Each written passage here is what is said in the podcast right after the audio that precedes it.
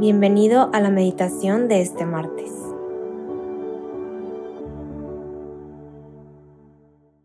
En el nombre del Padre, del Hijo, del Espíritu Santo. Amén.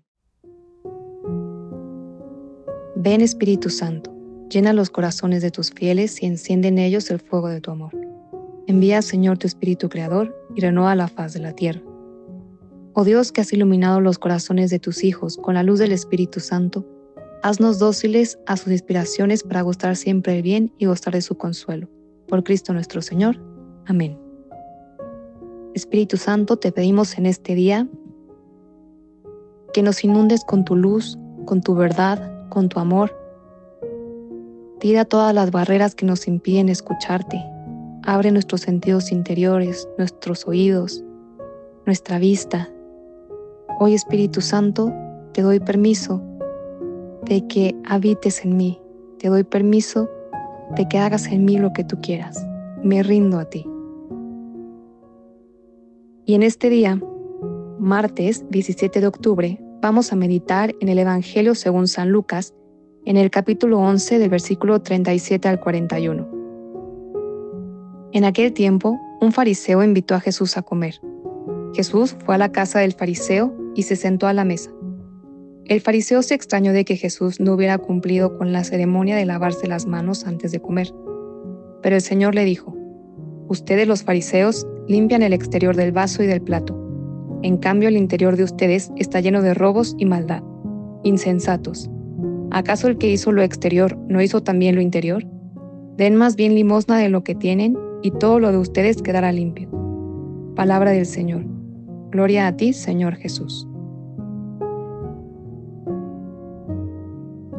En este Evangelio vemos cómo hay un poco de tensión entre Jesús y un fariseo, porque Jesús no hace algo de lo que dicta la ley. Los fariseos, bueno, los judíos en ese entonces tenían más de 600 leyes que tenían que cumplir.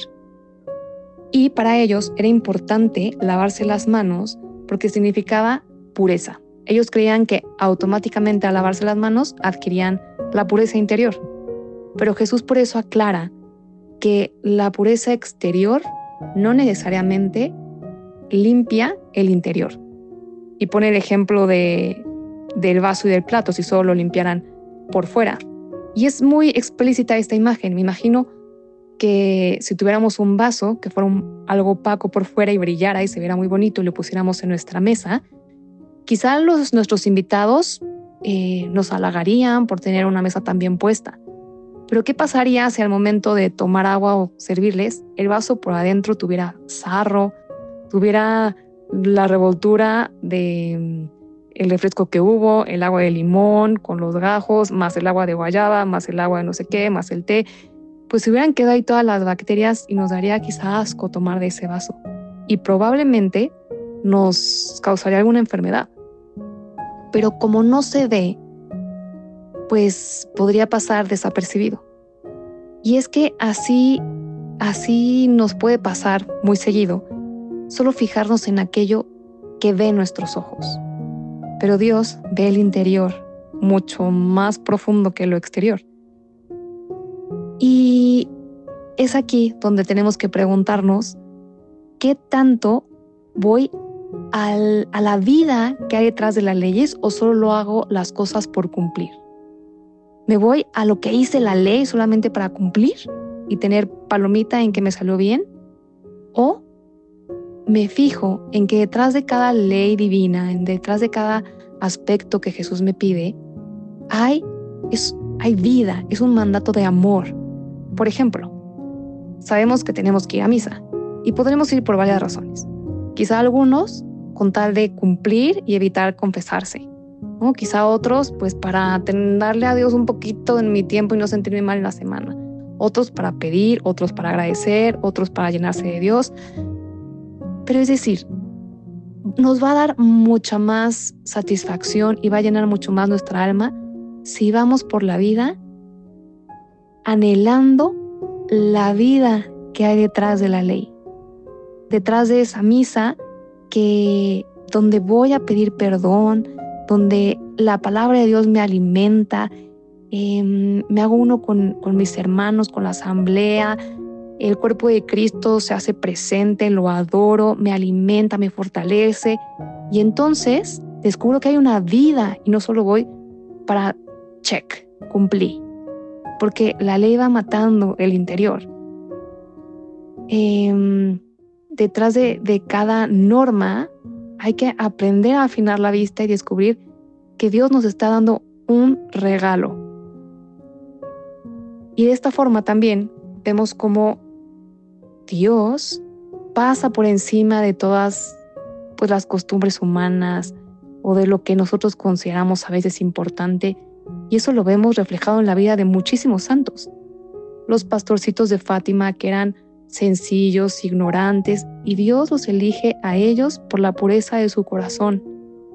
No tienen aquello que, que brilla ante el mundo, no tienen títulos, no tienen eh, terrenos, casas, no tienen un estatus, nada, pero tienen un corazón puro y eso brilla ante los ojos de Dios.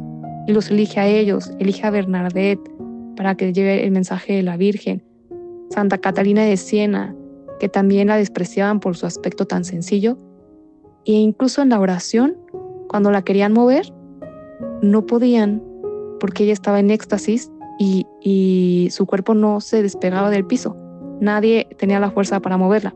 Hasta que terminaba su oración, ella se levantaba y se podía ir. Es decir, Dios ve mucho más profundo que nosotros. Ojalá podamos imitar esta visión, pedirle a Dios que nos conceda su mirada para poder ver el amor detrás de las cosas y para que no juzguemos tan duro a veces a nosotros mismos y a los demás. Y algo que nos puede ayudar también a ir limpiando el interior de manera más profunda es la confesión. La confesión hecha de una forma que va más profundo.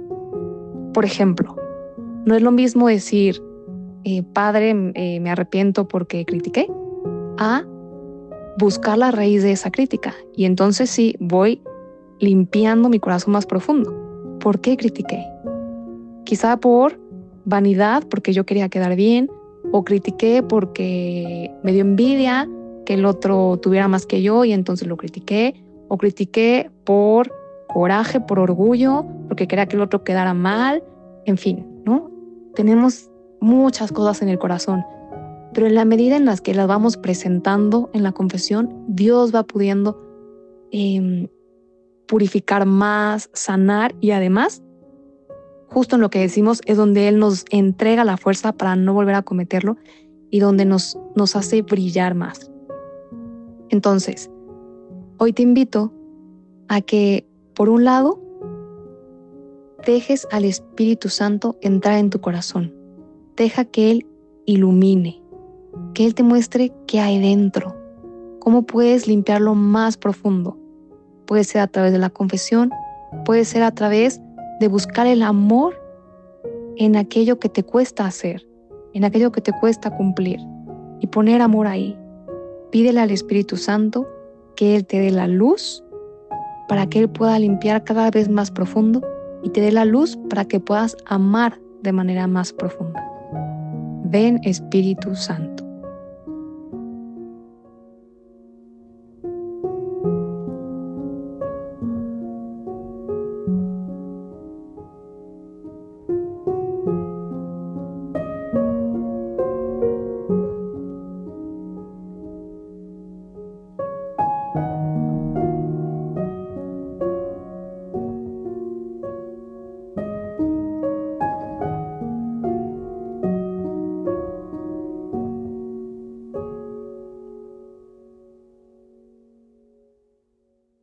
Te damos gracias, Señor, por todos los beneficios recibidos, a ti que vives y reinas por los siglos de los siglos. Amén.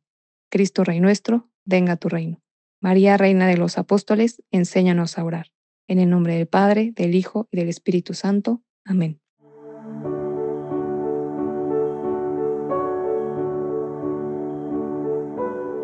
Te invitamos a quedarte dialogando con Dios y seguir en oración. Nos escuchamos mañana.